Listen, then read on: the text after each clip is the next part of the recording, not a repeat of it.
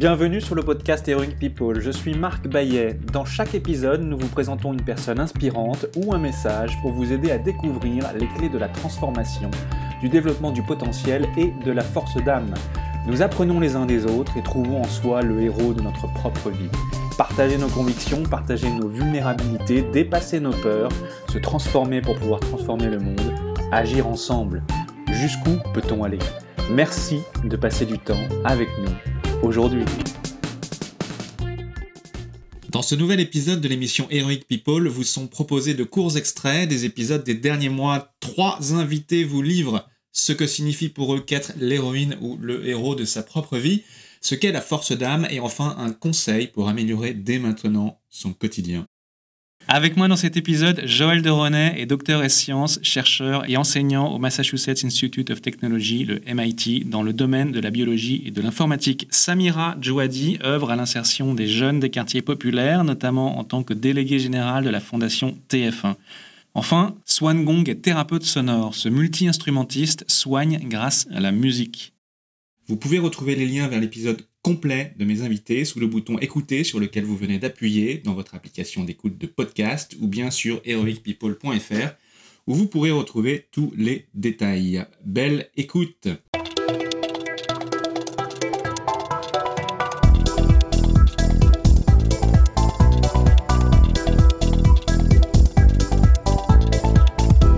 Extrait numéro 1. Joël de Ronet est docteur S sciences, chercheur et enseignant au Massachusetts Institute of Technology, le MIT, dans le domaine de la biologie et de l'informatique. Il est l'auteur de nombreux best-sellers, parmi lesquels Je cherche à comprendre, Surfer la vie, les liens qui nous libèrent, et plus récemment Petit éloge du surf. Je vous invite à écouter l'intégralité de notre conversation dans un épisode précédent sur heroicpeople.fr et toutes vos plateformes d'écoute préférées. Joël de René explique l'épigénétique et nous donne des conseils pratiques pour adopter au quotidien les comportements qui nous permettent de maîtriser notre destin. Pour vous, qu'est-ce que cela signifie être le héros de sa propre vie? C'est d'être responsable de la construction de sa vie. Et je reprends la phrase d'Albert Camus. Créer, créer c'est vivre de foi. C'est une phrase très importante. Créer, c'est vivre de foi. Créer sa vie, ça veut dire qu'on vit encore plus en la créant plutôt que la subir. C'est ça vraiment pour moi la règle de vie. C'est ça le conseil que je peux donner aux gens. Comprendre comment on peut créer sa vie, comment on peut changer soi-même, changer avec les autres, changer par amour, changer par raison, par la raison, par l'amour, en étant positif. Apprenez à changer en étant positif. Tellement de gens disent Ah, mais non, c'est la circonstance, ah, mais c'est la politique, ah, mais c'est le destin, mais il n'y a rien à faire. Il y a Mektoub, c'est écrit, je peux rien faire. Non, moi je dis Mais non, vous pouvez faire quelque chose. Pensez que vous pouvez changer les choses tous les jours dans votre vie. Faites une liste de choses que vous pourriez changer, très proche de vos amis, de votre famille, dans votre métier. Faites-vous une petite liste. Tenez-vous à cette liste hebdomadaire, mensuelle, annuelle. Donc oui, on peut changer les choses, il faut le vouloir. Pour vous, Joël, qu'est-ce que la force d'âme? D'abord, qu'est-ce que c'est que l'âme? Je ne sais même pas. Mais je ne prends pas l'âme en tant que telle, mais le terme, la force d'âme. La force d'âme, c'est quelqu'un qui, au-delà de la force physique, au-delà de la force spirituelle, a quelque chose de plus il y a des valeurs autres que le, physique ou le spirituel. L'au-delà, le transcendant, la force d'âme se réfère à quelque chose de plus grand que nous. C'est quelque chose de plus grand que nous, ça peut être le GOP, le grand organisateur de l'univers, le grand, comme le disent les, francs-maçons, le GADLU, le, le grand organisateur de l'univers. Euh, mais pour moi, j'appelle ça le GOP, le GPO, le grand principe organisateur. Le hmm. grand principe organisateur, des gens appellent ça Dieu. L'appelle Dieu, moi je l'appelle le grand principe organisateur de l'univers. Je n'ai pas une référence au GOP comme beaucoup l'ont à Dieu par la religion, mais j'ai une espèce de respect pour le GOP et j'essaie de poursuivre son œuvre. Je pense que ça sont des valeurs importantes de poursuivre l'œuvre du grand principe organisateur de l'univers poursuivre l'œuvre du grand principe organisateur de l'univers à ma petite échelle.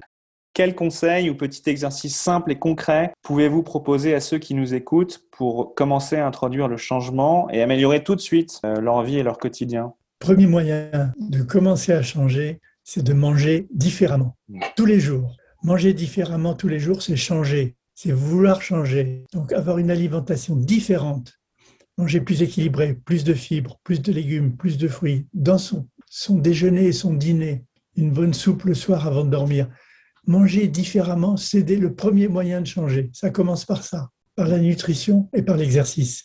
Faire de l'exercice, de l'esprit, la méditation, faire l'exercice du corps, de la marche, l'exercice physique. Je suis très en faveur des outils qu'on peut avoir chez soi. Un vélo d'appartement, des poids, un elliptique. Moi, j'ai 3, 4, 5 machines chez moi. Je, recommande beaucoup aux gens d'en avoir. On se motive en écoutant, en écoutant avec son smartphone des livres. On peut écouter des livres avec audiobook, on peut écouter de la musique, on peut écouter, lire des, articles lus du New York Times ou du Figaro du Monde.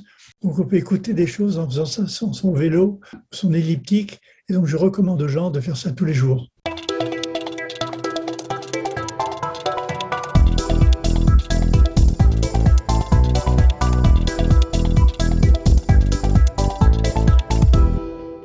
Numéro 2. Samira Djouadi est au service de l'insertion des jeunes des quartiers populaires pour qui elle veut bâtir des ponts. Déléguée générale de la fondation TF1, elle a été élue en 2016 femme de cœur des femmes en or. Elle se bat contre tout ce qui empêche de s'épanouir, le sentiment de honte, l'autocensure, la solitude, le rejet, l'isolement. Dans un épisode précédent que vous pouvez retrouver sur heroicpeople.fr et toutes vos plateformes d'écoute préférées, Samira nous donne des clés pour développer le sentiment d'appartenance qui nous fait si souvent défaut et elle nous appelle à toujours rester en mouvement et agir. Pour toi, qu'est-ce que ça signifie être la héroïne ou le héros de sa propre vie? Moi, je pense qu'à un moment donné, il faut que tout à chacun qu'on soit le moteur de, soi-même, quoi, en fait, hein, euh, qu'on puisse euh, être acteur effectivement de tout ce qu'on va pouvoir entreprendre, ne pas attendre, ne pas attendre en fait, voilà, ne pas attendre de l'autre, de machin, etc. À un moment donné, il faut tous qu'on soit acteur et forcément, en étant acteur, bah, tu deviens euh, effectivement l'héroïne de, tout ce que tu vas entreprendre. Et puis, tu vas inspirer les autres. Tu vas aussi, voilà, montrer parce qu'il faut inspirer. Pour inspirer, il faut partager. Il faut, il faut partager, il faut partager avec l'autre, il faut parler aussi de ses expériences, qu'elles soient bonnes ou pas bonnes, peu importe. Euh, on a besoin d'entendre euh, les gens qui s'expriment parce que euh, forcément, quand on écoute, ben, on est inspiré par des parcours, par des situations qui souvent nous ressemblent, qui souvent nous parlent de près, de loin, etc. Et en fait, tout ça, va faire qu'à un moment donné, ben, on va provoquer des choses hein, inconsciemment parce que euh, euh, ben, la personne a écouté, parce que euh, elle a vu que tu n'as pas lâché. Moi, combien de fois on me dit, mais toi, Samira, tu l'as jamais, tu l'as jamais, quoi. Je dis non, je lâche pas, surtout quand je sais que c'est possible, etc. Et, et c'est parce que je lâche pas et parce que j'embarque les gens qu'à un moment donné, la transformation se fait. Et donc, oui, tu deviens l'héroïne qui a fait que le truc s'est mis en ordre parce que tu n'as pas lâché. Et ça, c'est euh, et ça, c'est important. Hmm. Dernière question. Pour toi, qu'est-ce que la force d'âme?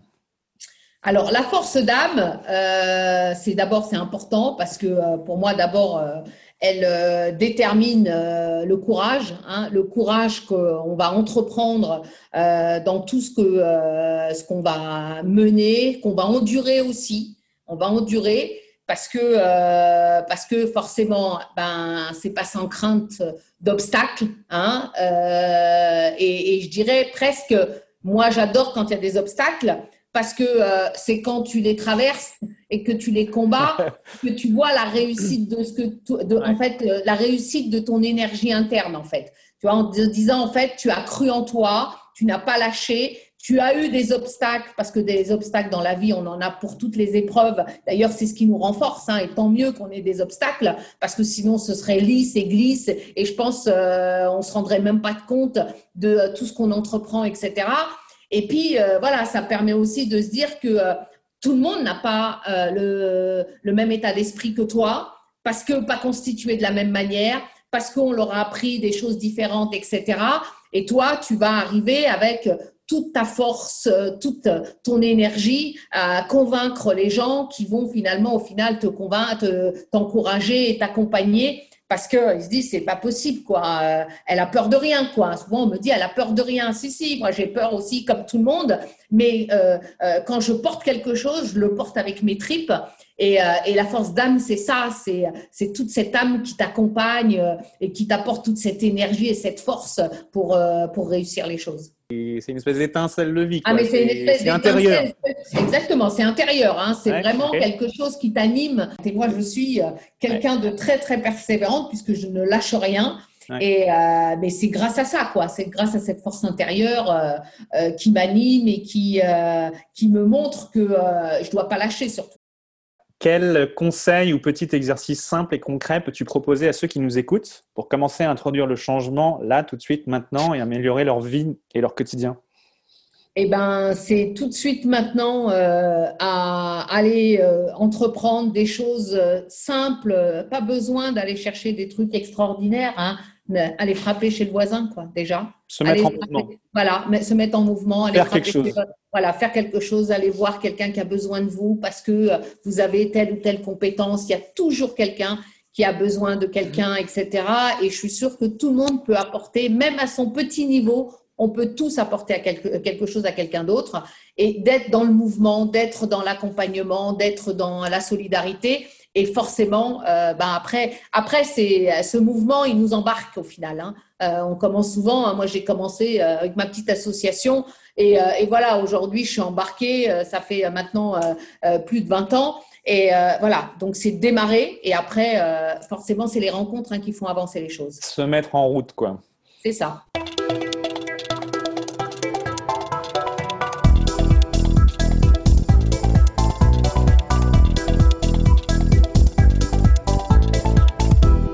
Enfin, extrait numéro 3, Swan Gong est thérapeute sonore, c'est-à-dire qu'il soigne grâce à la musique. Ce multi-instrumentiste s'est formé à l'Académie de renommée mondiale Peter S. en Belgique et au College of Sound Healing, un collège de guérison par le son au Royaume-Uni.